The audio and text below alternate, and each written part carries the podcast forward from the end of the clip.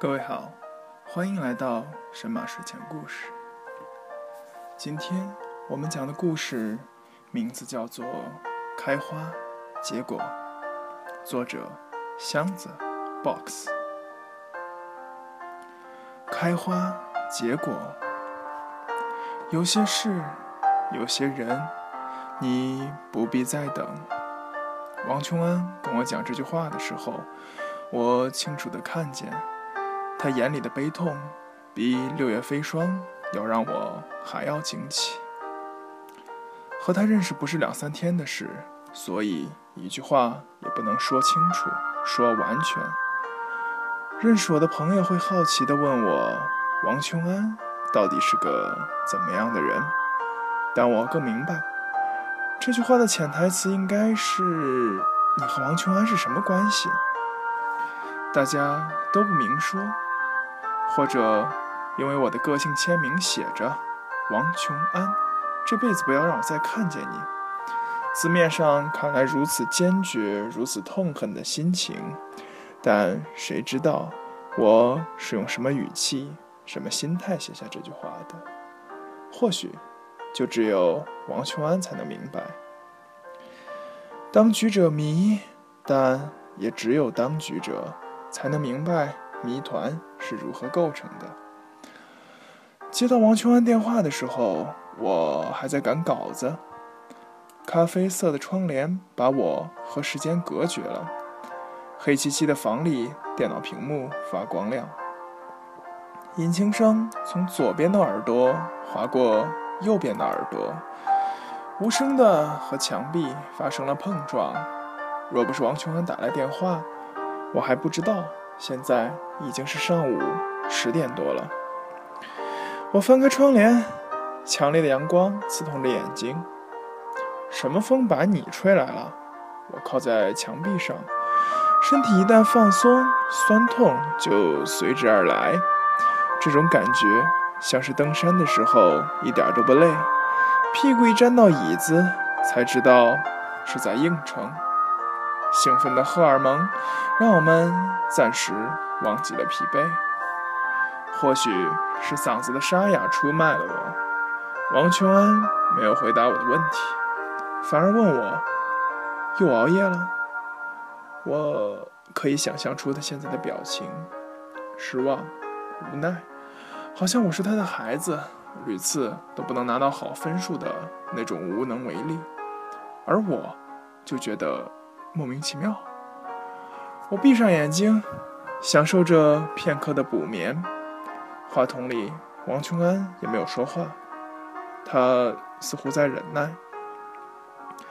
我都快要睡下去的时候，他突然开口了：“我回来了，现在打着车去你家。”你收拾一下吧，然后就把电话挂断了。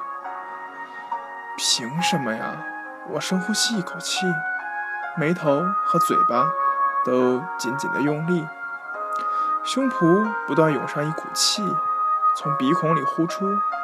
手机啪嗒一声放在桌子上。到底凭什么？咱们的关系不过就是旧男友、旧女友过眼云烟、红尘往事而已，顶多就是熟悉的陌生人。我凭什么还要听你王琼安的话？凭什么我们还要联络？这小子似乎也知道我的反应，聪明的先把电话挂了。语不惊人死不休的，每回他一讲话，我都会瘆得慌。你丫的，前辈子我到底欠你什么了？我一边埋怨王琼安，一边把薯片、泡面、饼干袋都扔到垃圾袋里，而另一边，坐在计程车里往我家赶的王琼安应景的打了个喷嚏。王琼安按门铃的时候，我还在房间里换衣服。他站在门口，看到放在一旁的两个大拉袋。垃圾，忍不住笑了。我着急把裤子往上一拉，跑到玄关处照了照镜子，头发有一点乱，脸色也挺苍白。最要命的是我昨晚没洗澡呢。摇了摇头，叹了一口气，还是把门开了。初冬了，王秋安穿了一件黑色长羽绒衣，利落的短发服帖的顺在耳后，两手插在口袋里，站得笔直。我注意到他只背了个背包，手上没有半件行李，不知怎么的，心里冒起火来。王琼安安静地看着我，从口袋里伸出右手，按在我头上说：“好久不见了呀，我的小矮人。”我甩开王琼安的手，没好气地说：“谁是你的呀？赶紧进来，冷死我了。”王琼安听完，咯咯咯咯的笑着跟了我进了门。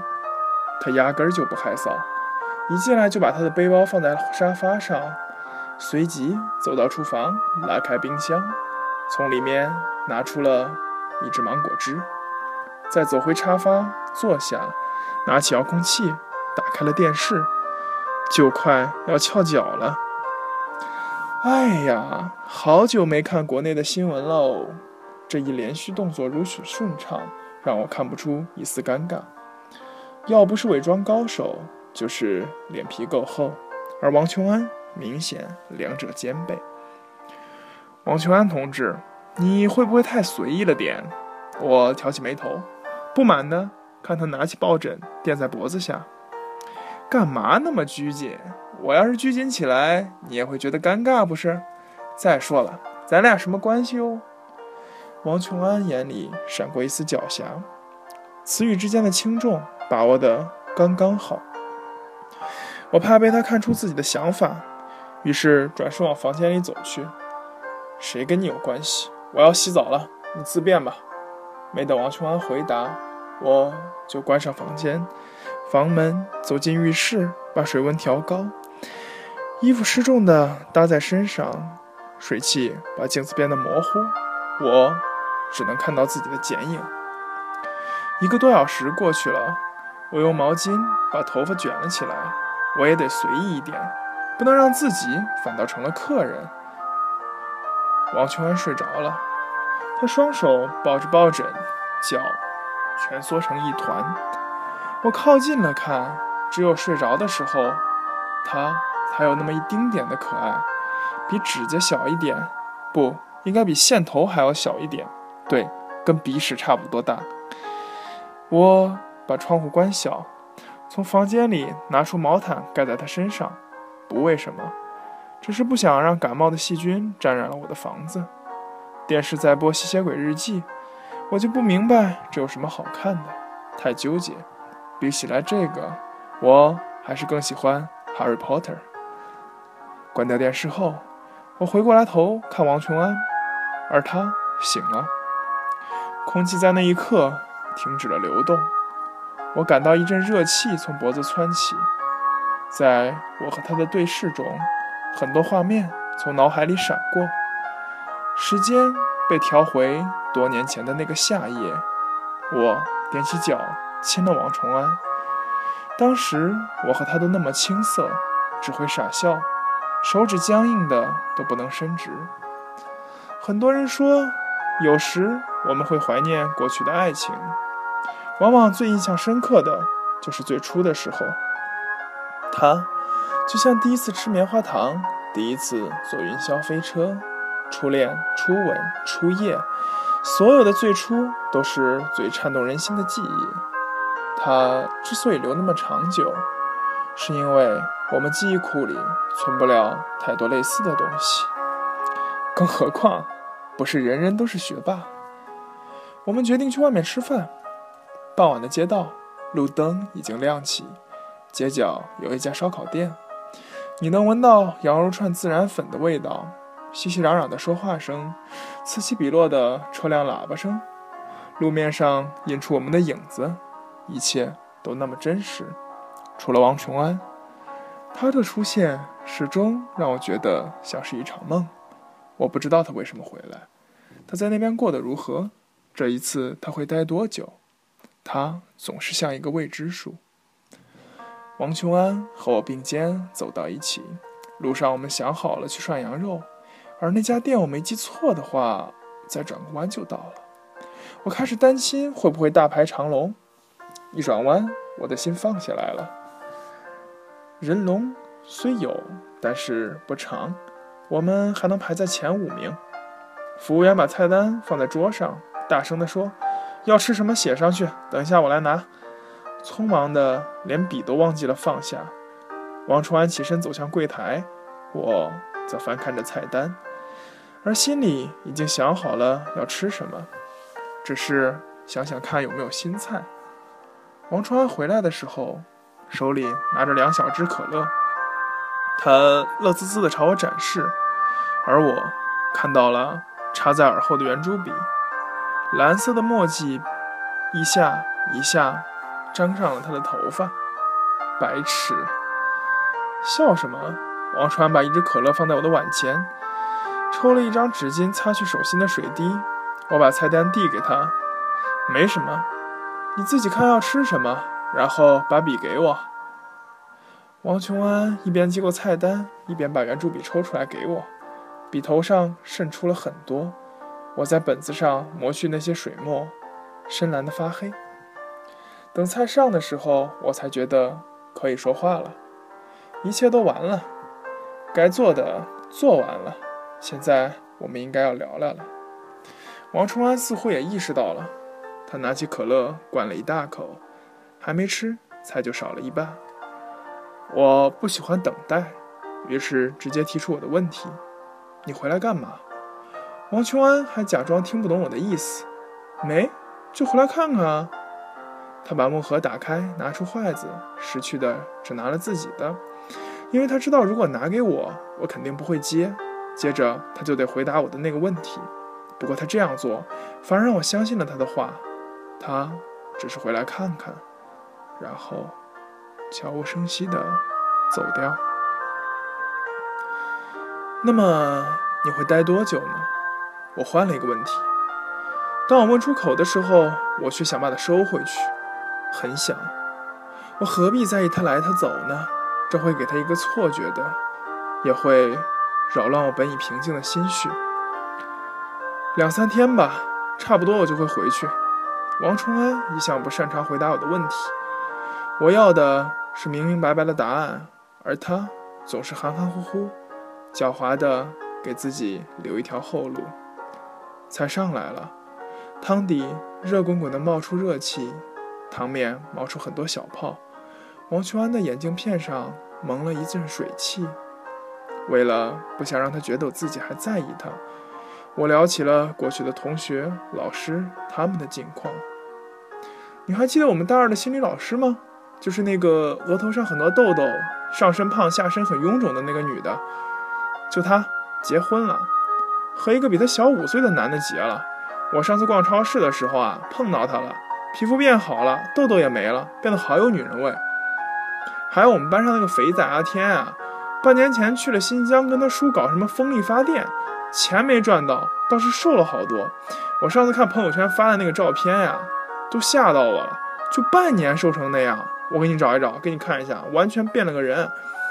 我啊，还是觉得以前他比较可爱，不过他的声音可没变哦。是谁说瘦了声音会变呀？不过更怪异了。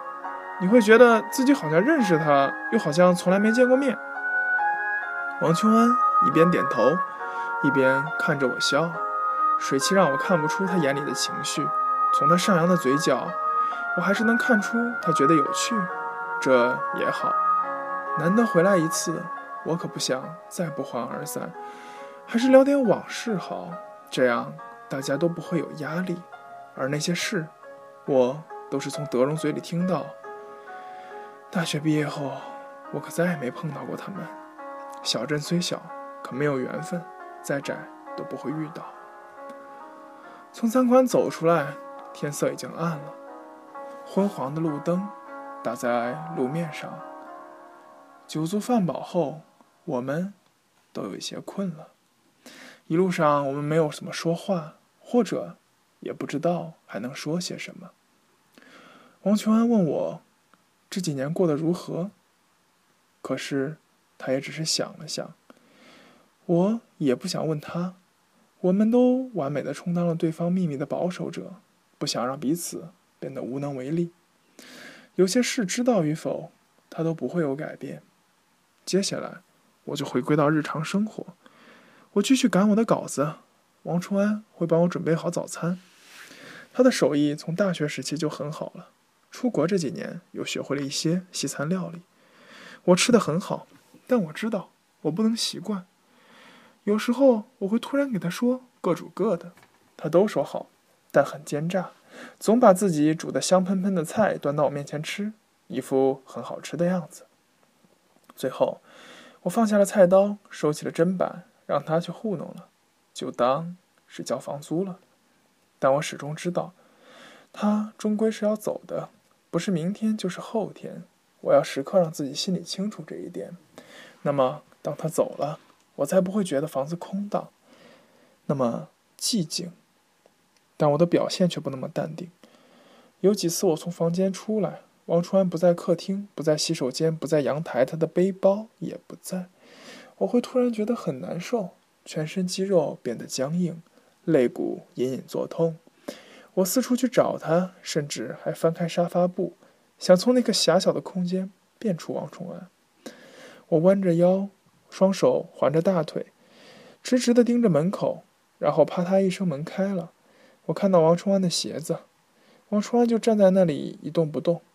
或许他看到了我眼里的疲惫，他会慢慢走过来，再把书包放到地上，再轻轻地抱住我。但我还是感觉不到安全，我只会更加害怕。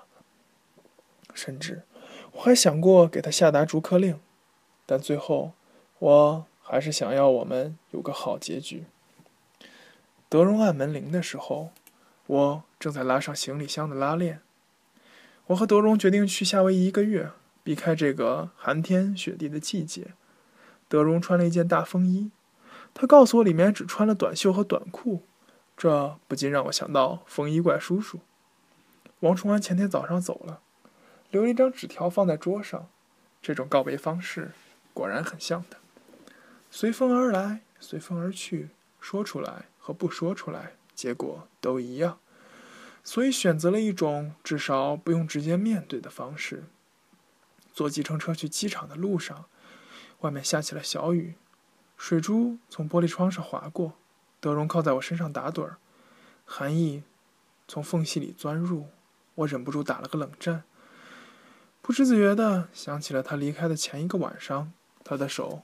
摸摸我的脸的温度，他以为我睡着了，坐在床边说：“我要走了，你一个人好好过。”他的手划过我的脸，然后握着我的手：“会好好过吧？好好过才行啊，会好起来的，会的。”他不断重复着这几句话，在我听来，更像是安慰他自己。我和王秋安的结局大概就是这样了。那种皆大欢喜、你我都想要的结局，别问我为什么不选择。这就是我和王崇安的开花结果，尽管那个果不是携手白头。感谢各位的收听，各位晚安，好梦。